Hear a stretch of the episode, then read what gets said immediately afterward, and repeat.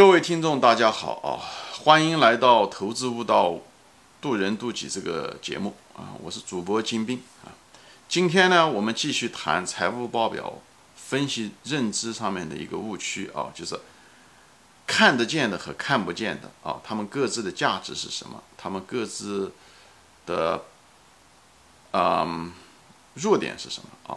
因为我们人啊，这个人认知上面啊，就跟别的动物是一样的。我们常常把我们看得见的东西，给它的这个分量和价值重视程度更高，而看不见的东西，给它的分量和知识给的少啊。这是我们人类在认知上的一个缺陷啊。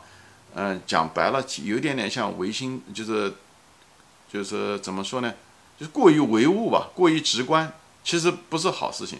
比方举个例子啊，像冰山就是这样，对不对？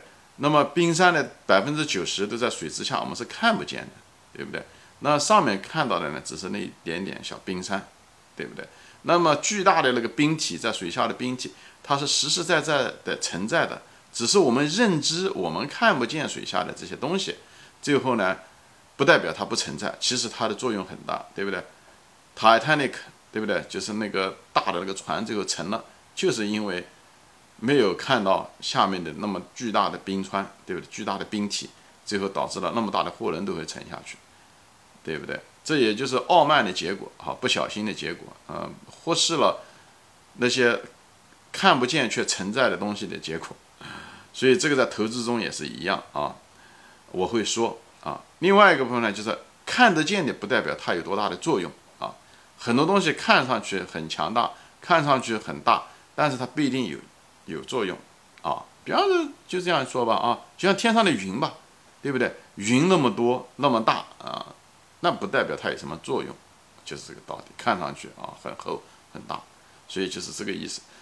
很多东西是表象啊，所以我们作为一个投资者，我们要学会看到别人看不到的东西，以后还能意识到这看不到东西的价值，同时呢又能够。对，看得见，大家都能看到件东西，有一个理性的认识。比方说，很多消息很可能不像你想象的那么好出来的东西啊，有些坏消息也不一定像你想象的那么坏，所以不要被那种显性的东西所误导啊，也不要就是因为一些隐性的东西就认为它不存在，或者它没什么作用啊，这是我们认知上带来的局限，是因为我们感官的有限带来我给我们认知上。造成了一些不必要的一些错觉啊！我举个例子吧，比方说净资产收益，嗯，那个，比方说是净资产嘛，负债表对不对？就是资产负债表。这个资产负债表上面的东西，资产有些资产在那个上面是看得见的，对不对？其实资产负债表上面的这些东西看得见，它不代表它真的能赚钱，对不对？像很多有毒资产，对不对？像什么？所谓的什么固定资产了，过时的这些固定资产，过时的这些呃存货，对不对？呃，都它还没有减值的存货，或者是收不回来的应收账款，对不对？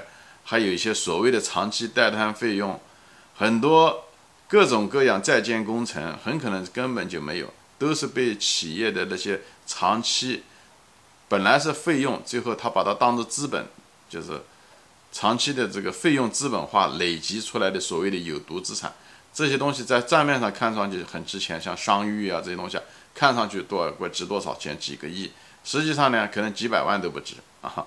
这个就是看得见的，不代表它有作用，好吧？那么另外一边就是看不见的，不代表它没有作用。企一个企业真正赚钱的能力，其实大多数情况下你在资产负债表上是看不到的。因为企业，比方说人，对不对？人才，这只在资产负债表上是看不到的，它不体现。呃，管理层，对不对？这个 CEO 的老板的能力啊，很多公司的品牌都不在资产负债表上面，而这个很可能是它的护城河。这些东西很可能是赚钱的，嗯，标准，对不对？就是赚钱的真正的驱动力，对不对？它的生意的特性，对不对？这些像茅台酒，茅台酒的品牌这些东西。可能就不在它资产负债表上面啊，所以呢，就是看不见的东西不代表它不起作用，很可能起作用，最主要起作用的就是它。所以我就是跟大家说，很多东西不要被账面上的东西啊呃所迷惑啊。